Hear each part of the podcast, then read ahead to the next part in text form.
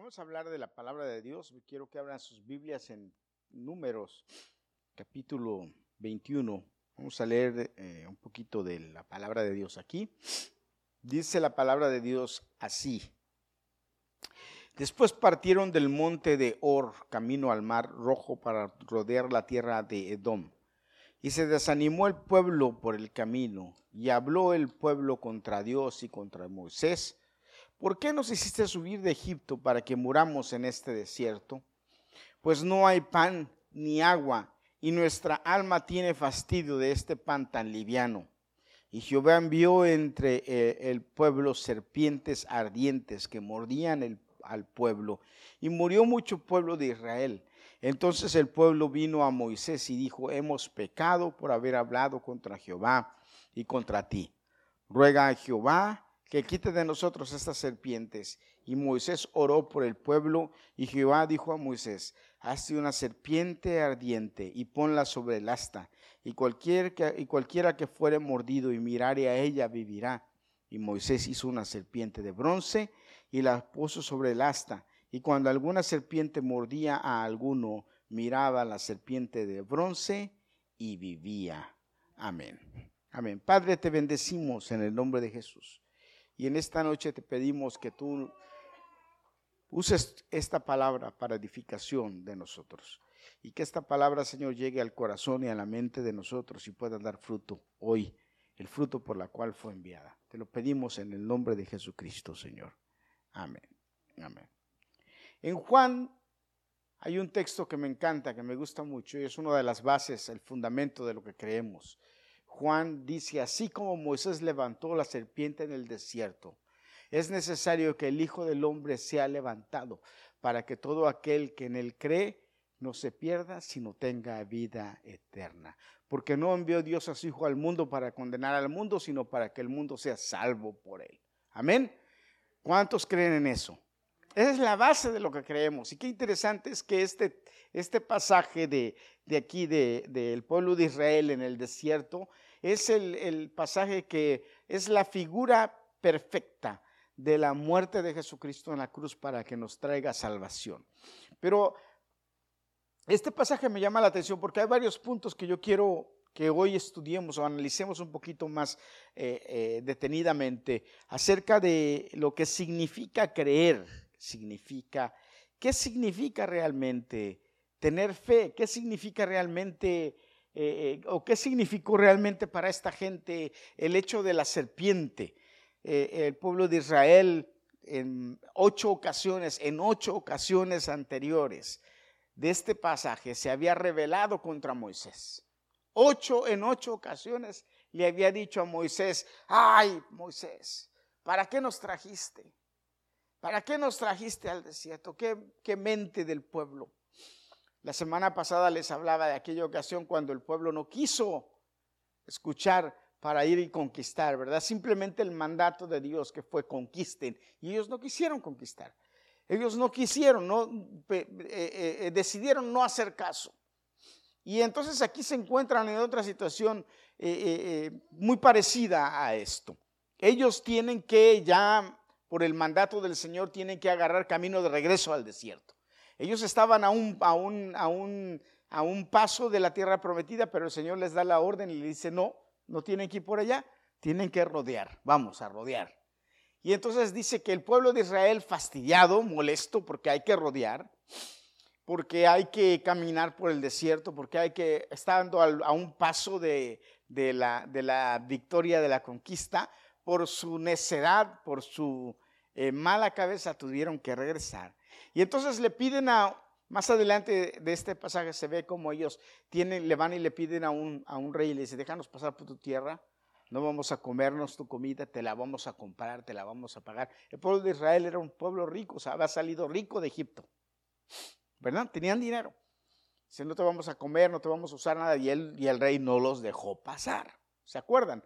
Les dijo, no, por aquí no pasan, y por aquí no pasan. Después Dios los castigó por no haberles dado permiso de pasar.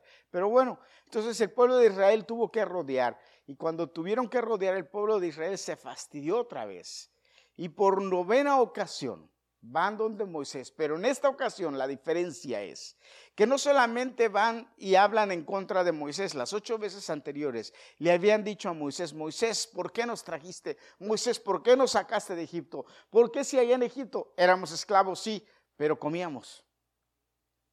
Lo dicen así, hermanos, el pueblo de Israel. A esas hoyotas de comida había, comíamos, pero eran esclavos. Los maltrataban, los trataban mal. Sus mismos, sus mismos hermanos los azotaban, los golpeaban. Dios les da la libertad y, van a la libertad y entonces se siguen quejando porque van en busca de su conquista. ¿Y cuántos cristianos hay que el Señor los liberta, los saca de la esclavitud, los saca de donde estaban, del pecado, y siguen añorando el pecado? Y siguen añorando las cosas de antes.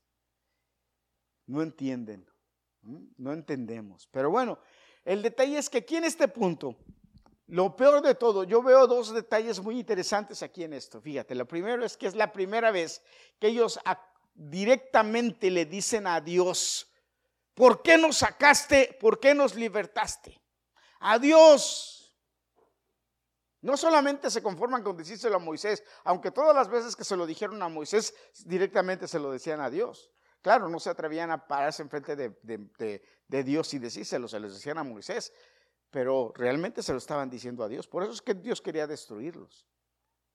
Pero en esta ocasión, si van directamente y le dicen a Dios, como aquel, como aquel eh, eh, eh, hombre que le pide a Dios por alguna cuestión o por algo y Dios no, de alguna manera cree que no es lo conveniente y no lo hace y entonces dice, ah, Dios no existe.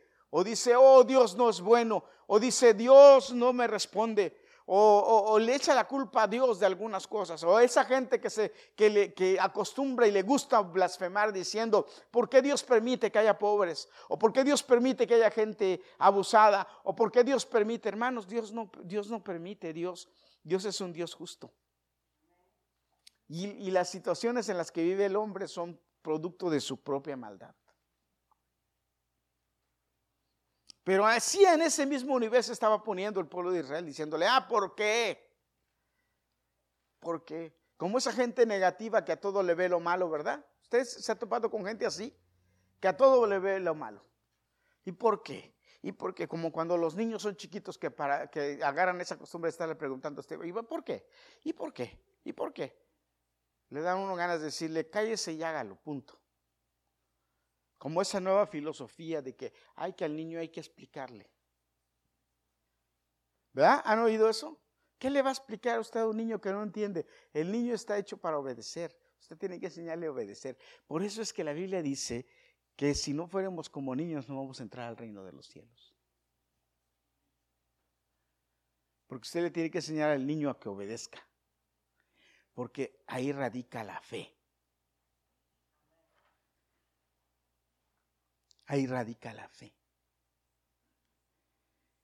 Entonces, qué triste es, hermanos, esta situación del pueblo de Israel que va y le reclama al Señor. Pero hay otra cosa que me hallo yo muy triste.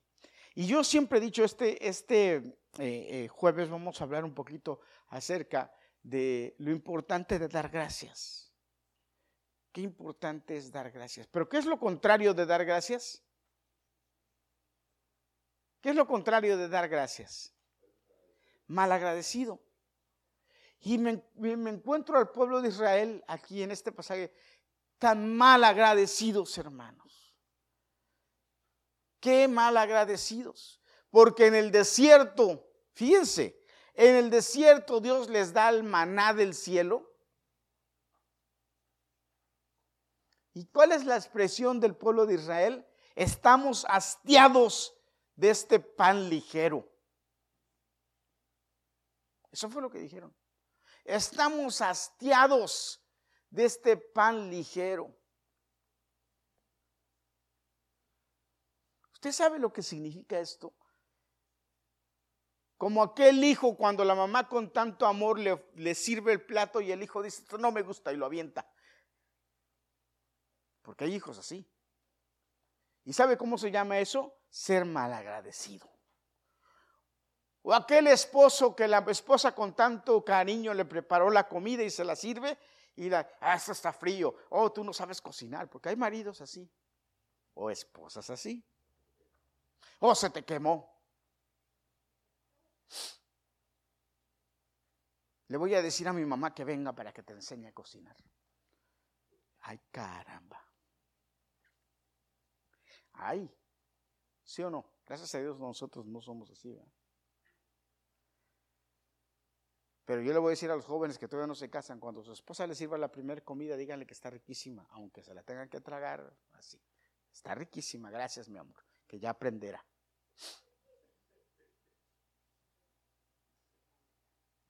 Porque hay que ser agradecidos.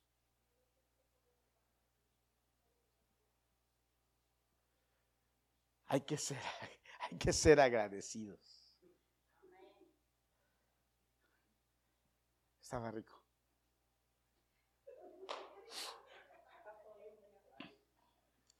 Hermanos, hay que ser agradecidos.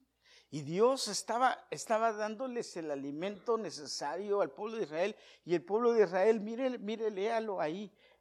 Estamos hastiados. ¿Mm? ¿Por qué nos hiciste subir de Egipto para, para que moramos en el desierto? Pues no hay ni no hay pan ni agua. ¿De verdad no tenían pan ni agua? El pueblo de Israel de verdad no tenía pan ni agua. Tenían, hermanos, pan y agua. Sin embargo, ellos dicen, no hay pan ni agua. Y luego dice, y nuestra alma tiene fastidio de este pan tan liviano. Qué malagradecidos. Hermanos, nosotros tenemos que tener cuidado de, de ser agradecidos con Dios, de lo que Él nos da. Hay mucha gente, hermanos, que son malagradecidos y no se dan cuenta, hermanos, que están siendo malagradecidos. Y les voy a poner ejemplos, ¿sí? Empieza a llover y la gente, oh, qué fastidio, ya está lloviendo, qué fastidio, ya está lloviendo. Oh, en, inglés usan este, esa terminología para usarse, a usar acerca del, del, weather, que es, es nasty. ¿Cómo se atreven a decir que un día porque está lloviendo es nasty. A mi hermano, perdón, me choca cuando yo oigo a la gente hablar así. Porque Dios determinó que tenía que llover para que la tierra tuviera agua. Imagínense, entonces la gente creyéndose mejor que Dios, diciendo que no merecen lluvia, que no necesitan lluvia. Hermano,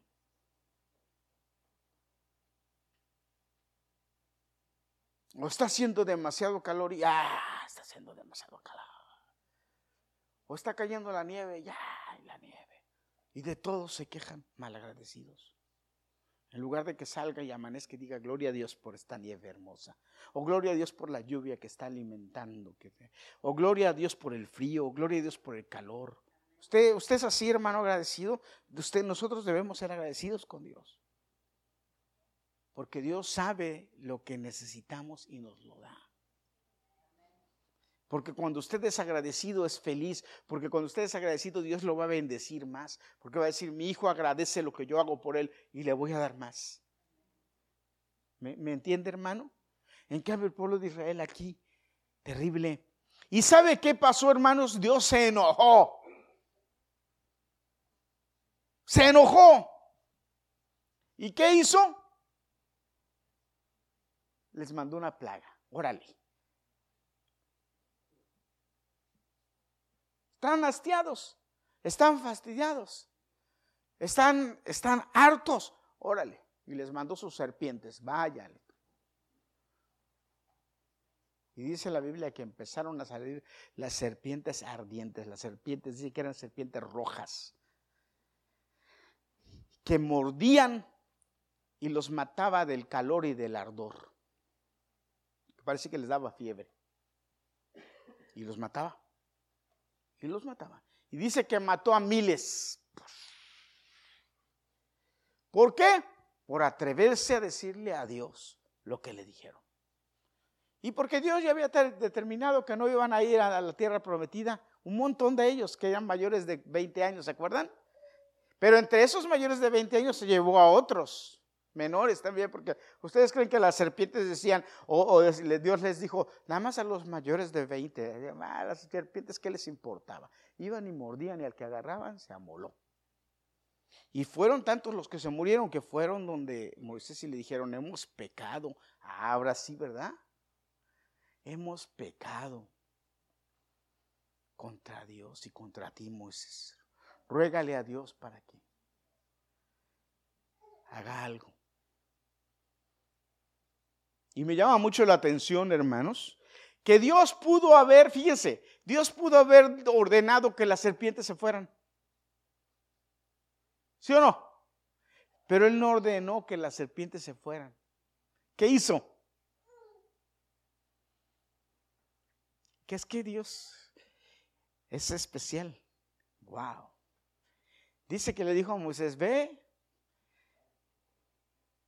levanta una asta y haz una serpiente de bronce y ponla ahí. Ahí está la, imagen. No se sabe cómo era la serpiente, unos dicen que era así, otros dicen, no sé, pero Moisés hizo una serpiente de bronce, que por cierto después, mucho tiempo después, tuvieron que destruirla porque la querían adorar. El pueblo de Israel la estaba adorando y la, tuvo que destruir, la tuvieron que destruir. Porque el pueblo, idol, idolatra.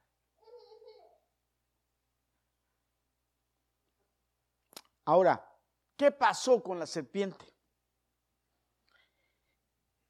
Les repito, el Señor pudo haber, el Señor pudo haber desaparecido la serpiente y decir, ok, listo, pero no desapareció. Él tenía un plan mejor.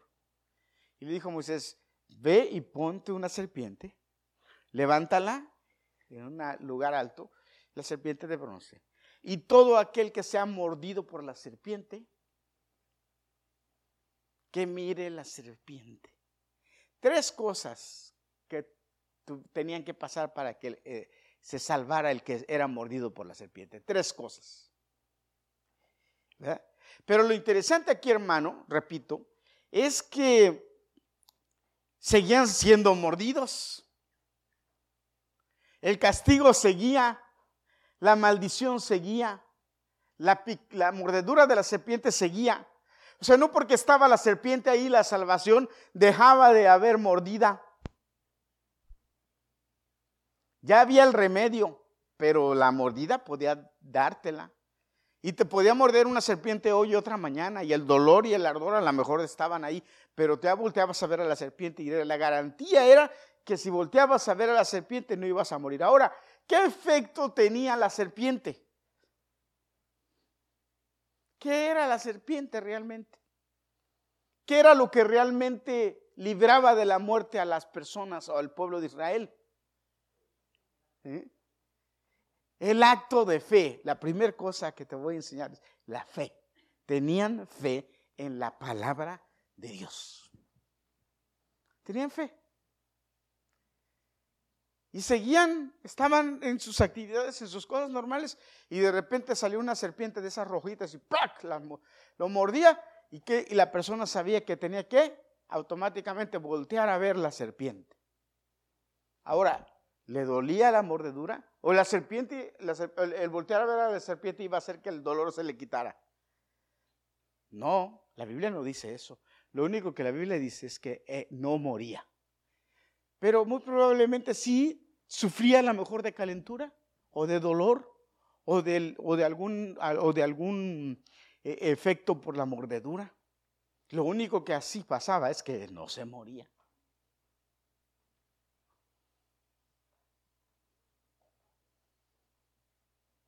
Pero gloria a Dios, porque la fe de la persona hacía que volteara a la, a la serpiente y eso evitaba que la persona muriera.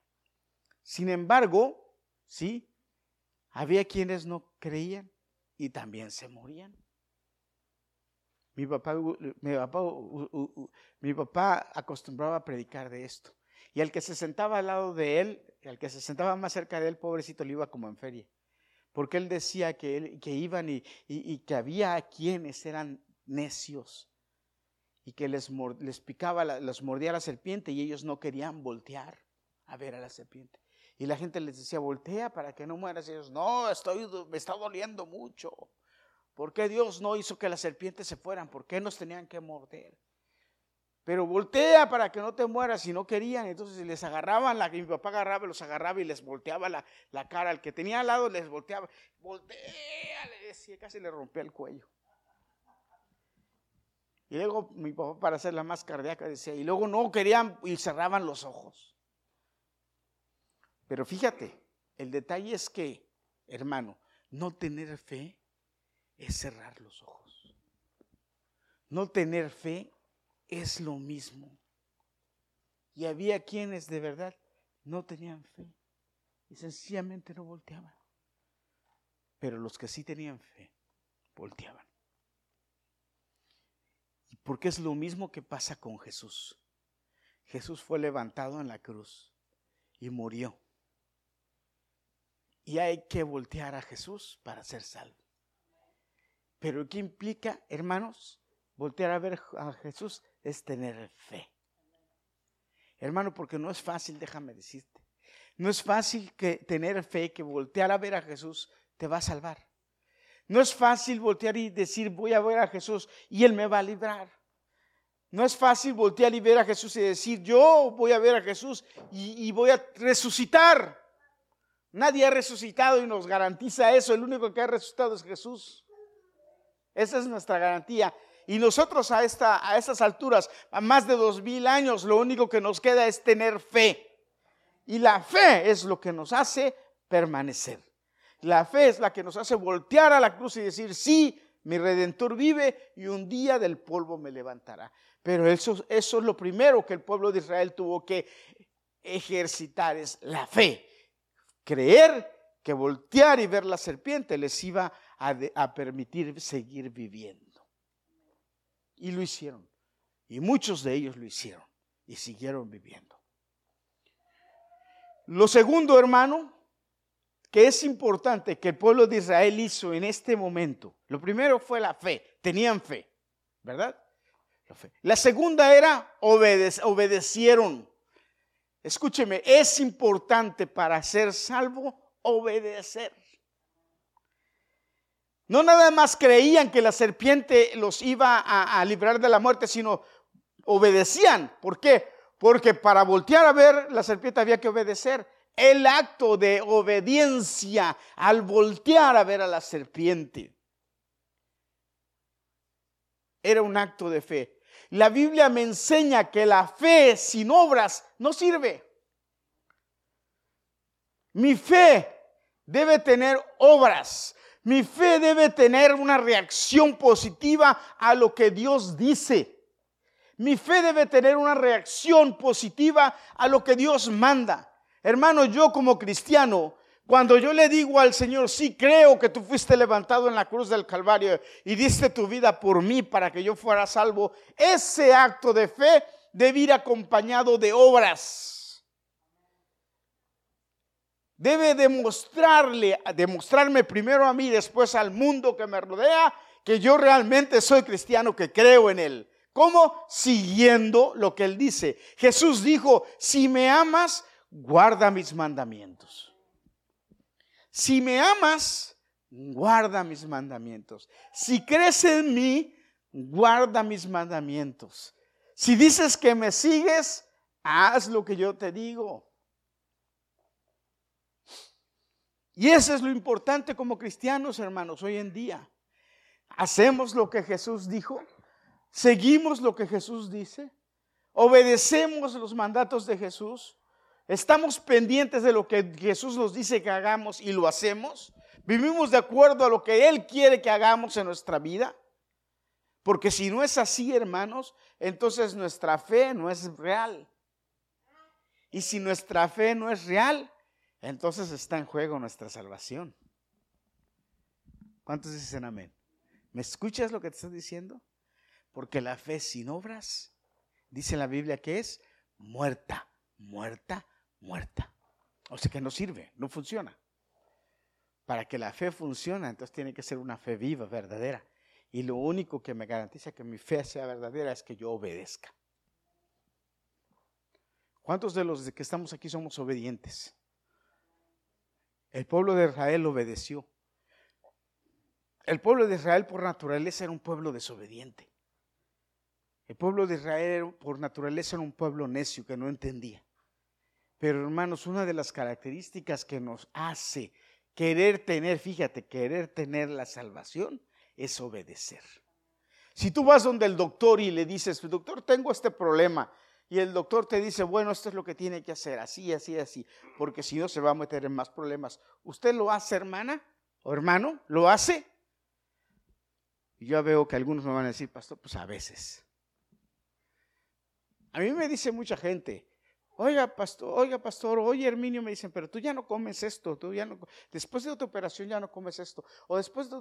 Yo les digo, no, yo como todo, a mí el doctor no me dijo que no comiera. A mí lo único que el doctor me dijo es no comas mucha sal. Y yo no como mucha sal, ¿verdad Liliana? Ya no como tanta sal. Ahí está mi esposa de testigo, no me eches para adelante. Eso fue lo único que me dijo. A mí no me dijo ni deja el chicharroncito, ni el cerdo, ni, ni, ni los dulces, no me dijo. Me dijo, deja la sal. Y cuando como mucha sal, ¿sabe qué me pasa? Que a veces desobedezco, amanezco mareado. Y yo sé que es con, mi sal. con mi sal. yo me hago memoria y digo, oh, fue esto, tenía mucha sal. Dije, entonces, ah, hay que bajarle a la sal. Pero si usted va donde el doctor le dice, el doctor, a ver, este, eh, como le dijo a Gadiel un día, ¿verdad? Deja las tortillitas, los taquitos. Obedece. Como le dijo a mi esposa, ¿verdad? Deja los pastelitos. Obedece. Si usted va el doctor y usted es, eh, eh, tiene una enfermedad y le dice el doctor, tienes que tomarte esta pastilla todas las mañanas se la toma. Hay que obedecer. ¿Sí o no? Hay que obedecer, porque si no obedecemos, entonces nos estamos metiendo en problemas. Hermanos, así es el Evangelio. El Evangelio es igual. En la Biblia están las reglas y las normas que Dios nos impone y nos dice que tenemos que hacer. Nosotros tenemos que caminar por ahí. Y sabe, lo tercero que el pueblo de Israel hizo, que me encanta, lo tercero. Lo primero fue, tuvo fe, creyó. Lo segundo fue que obedeció, el pueblo obedeció. La fe y la obediencia van juntas. Y lo tercero, hermano, que el pueblo de Israel hizo fue que se humilló. Fue humilde. Se humilló aceptó la condición en la que se encontraba y se dio cuenta que su única salida era y clamarle a Jesús y se humilló. Se dio cuenta que no tenía otra forma y que el único que podía librarlo de esa situación era Dios y fue delante de Dios y le dijo, líbrame y se humilló. Esta tarde estaba viendo con mi esposa un programa de televisión y decía, el, que estaba hablando decía que una de las razones por las cuales las civilizaciones se destruyen es porque pecan de soberbios. ¿Sabe lo que significa eso? Pecar de soberbios. Pecar de soberbios es llegar a creerte más de lo que realmente eres. Creer saber más que Dios. Eso es ser soberbio. La soberbia es creerte más de lo que es. La, soberbia es creer que tú, que tú no necesitas nada ni de nadie, que tú eres autosuficiente. La soberbia es eh, eh, no reconocer, por ejemplo, el, estudiante soberbio es aquel que el maestro le dice, no estás mal, y él, él le dice, no, yo estoy bien. Porque hay alumnos que se atreven a decirle al maestro, no, yo estoy bien. El maestro le dice, no estás mal, y él, no, yo estoy bien.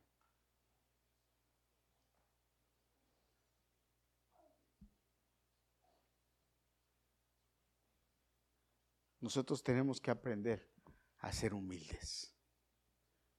Y hermanos, la humildad está a reconocer y decirle al Señor, Señor, yo reconozco que estoy mal, yo reconozco que la he regado y reconozco que solamente tú me puedes salvar. y como yo reconozco que tú eres el único que me puede salvar, bueno Señor, pues entonces yo obedezco tu palabra, me humillo delante de ti, de tu cruz, me, me fijo en ti y te sigo. Eso fue lo que hizo el pueblo de Israel. El pueblo de Israel se humilló. Después de humillarse, obedeció. Se dio cuenta que necesitaba ver la, la serpiente y entonces volteó fijamente a la serpiente y entonces vivió. Y entonces la mordedura de la serpiente no le hizo nada.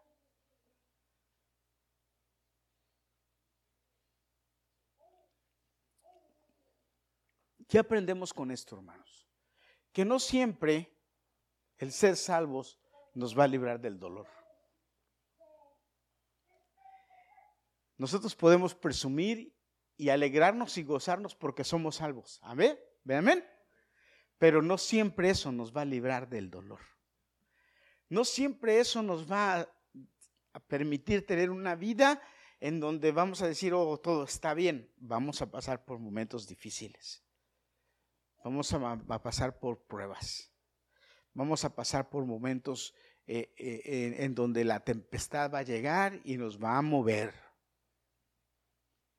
En donde vamos a sentir que nos estamos moviendo. Pero en medio de todas esas situaciones debemos tener esas tres cosas presentes. Debemos decirle, Señor, tú eres el que me vas a sostener en esta situación. Yo no, yo no puedo, pero tú sí. Señor, yo confío en ti, tengo fe en ti, voy a obedecer lo que tú me digas y voy a mirarte a ti. Porque tú me vas a sacar adelante. Y déjeme decirle, hermano, el Señor le va a dar la salvación en la situación en la que se encuentre. Pero estas tres cosas son tres características que debemos tener como cristianos para poder ser salvos. Amén. Jesús murió en la cruz del Calvario para darnos vida, vida en abundancia. Él murió en la cruz del Calvario.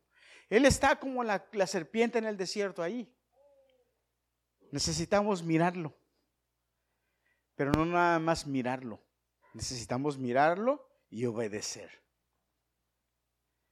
La Biblia dice, Hijo mío, dame tu corazón y miren tus ojos por mis caminos. No es nada más dame tu corazón y ya olvídate, ya lo no le dice, dame tu corazón y miren tus ojos por mis caminos. Entonces, no te desvíes, sigue mi camino. Nuestra fe debe ir arropada de nuestra forma de vida y nuestra forma de vida debe ir arropada de la humildad, creyendo que Dios es el que nos sostiene y nos llevará a buen triunfo siempre. Hermanos, es la forma de ser salvos. ¿Mm? ¿Cuántos dicen amén? Esa es la forma de creer, de que mi fe funcione. Amén. Y si el Señor me dice, esto es lo que hay que hacer, eso es lo que hay que hacer. Y si el Señor te dice, mira, hay que hacer esto, hay que hacerlo. ¿Cuántos de nosotros oímos la voz de Dios que nos dice lo que tenemos que hacer y hacemos caso?